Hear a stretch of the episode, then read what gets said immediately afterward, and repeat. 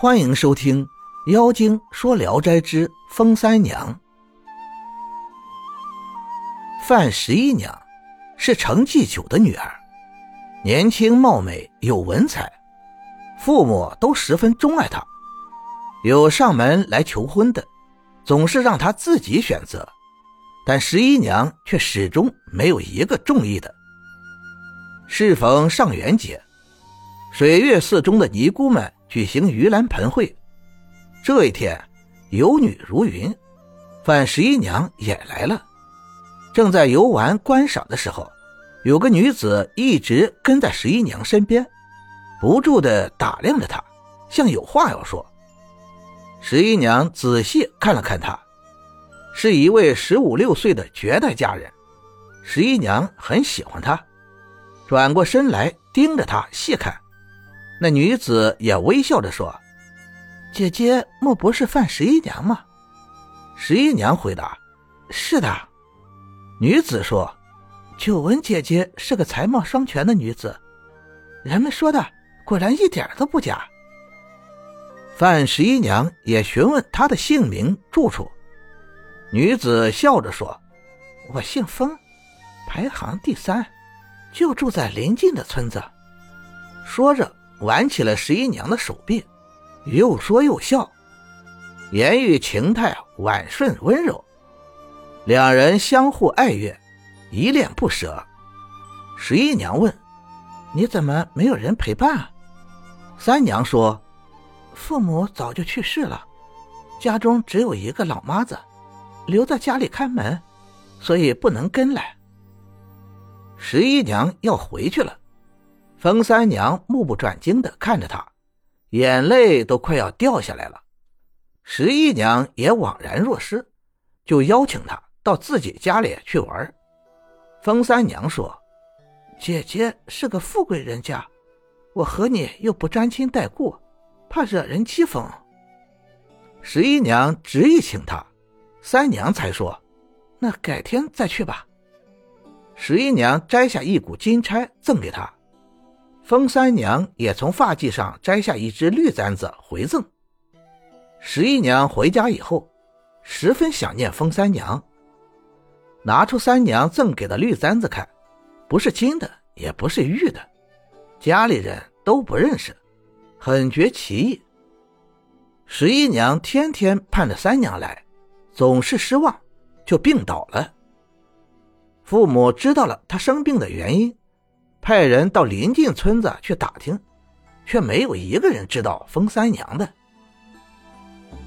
到九月九重阳节这一天，十一娘已病得憔悴不堪，感到无聊，就让婢女扶着，勉强来到花园，铺下褥子在东篱下观赏菊花。忽然，一个女子扒着墙头往这边看，仔细看时，原来是封三娘。只听三娘喊道：“快来扶我一把！”婢女急忙过去扶她下来。十一娘又惊又喜，站起身拉着三娘一同坐在褥子上，责怪她不守信用。又问她从哪里来。三娘回答说：“我家离这里还远，但常来舅舅家玩耍。以前我说住在邻近的村子，说的是我舅舅家。”分别后，我苦苦想念你，但贫贱之人同富贵家交往，脚还没登门，心中就先感到惭愧，恐怕被婢女仆人们瞧不起，所以就没有来。刚才从墙外经过，听到有女子说话，就扒墙看看，盼望是姐姐，果真就是你。十一娘诉说了因思念而得病的经过。风三娘泪如雨下，感动地说：“我这次来，你一定要保密，不然让造谣生事的人说长道短，我可受不了。”十一娘答应了，二人一同回到闺房，同吃同住，一同说心里话。十一娘的病很快就好了，两人结拜为姐妹，衣服鞋袜总是换着穿。见有人来，风三娘就躲到木杖后边。过了五六个月，十一娘的父母终于听说了这件事。有一天，两人正在下棋，范母悄悄地走了进来，仔细端详着三娘，惊喜地说：“真不愧是我女儿的好朋友。”又对十一娘说：“你有这样一位好朋友，我们两人高兴都来不及，为什么不早点告诉我？”十一娘就把封三娘的顾虑告诉了母亲。范母看看三娘说：“你和我女儿作伴，我感到很欣慰。为什么怕人知道呢？”三娘满脸羞容，只是默默地搓弄着衣带。范母一走，封三娘就要告别，十一娘苦苦挽留她，才又住了下来。一天夜里，冯三娘从门外急匆匆地跑进来，哭着说：“我本来就说不能再留在这里了，如今果然受到这么大的侮辱。”十一娘吃惊地问她是怎么回事。三娘说：“刚才出去如厕，有一个少年男子强来拉扯我。”幸亏逃掉了，像这样，叫我怎么再去见人呢？十一娘仔细询问了那人的相貌，向三娘道歉说：“请不要见怪，那人是我的傻哥哥，我会告诉母亲，用棍子打他一顿的。”风三娘执意要走，十一娘请他等到天亮。风三娘说：“舅舅家近得很，只需用一架梯子送我过墙就行了。”十一娘知道留不住了，就派两个婢女送她过墙。走了半里多路，封三娘辞谢他们，自己走了。婢女回去后，见十一娘伏在床上，悲伤的啼哭，像失去了最亲密的爱人。过了几个月，婢女有事到东村去，傍晚往回走的路上，遇见封三娘跟着一位老妇人走来。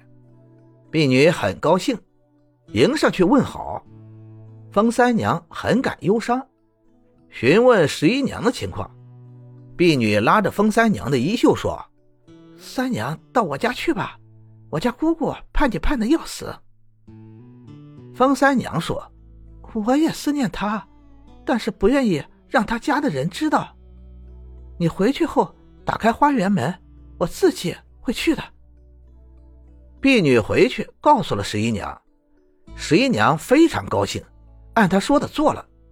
见封三娘已经在园中了，两人相见，各自诉说分别之情，话越说越长，连觉也不睡了。见婢女们都睡熟了，三娘起身和十一娘躺在一个枕头上，悄悄地说：“我知道你还没有许配人。”以你的才貌和门第，不愁找不到一个尊贵的女婿，但那些浪荡子弟不值一提。如果想得到一个好丈夫，请不要以贫富论人。十一娘连连称是。风三娘说：“去年我们见面的地方，现在又做起了道场。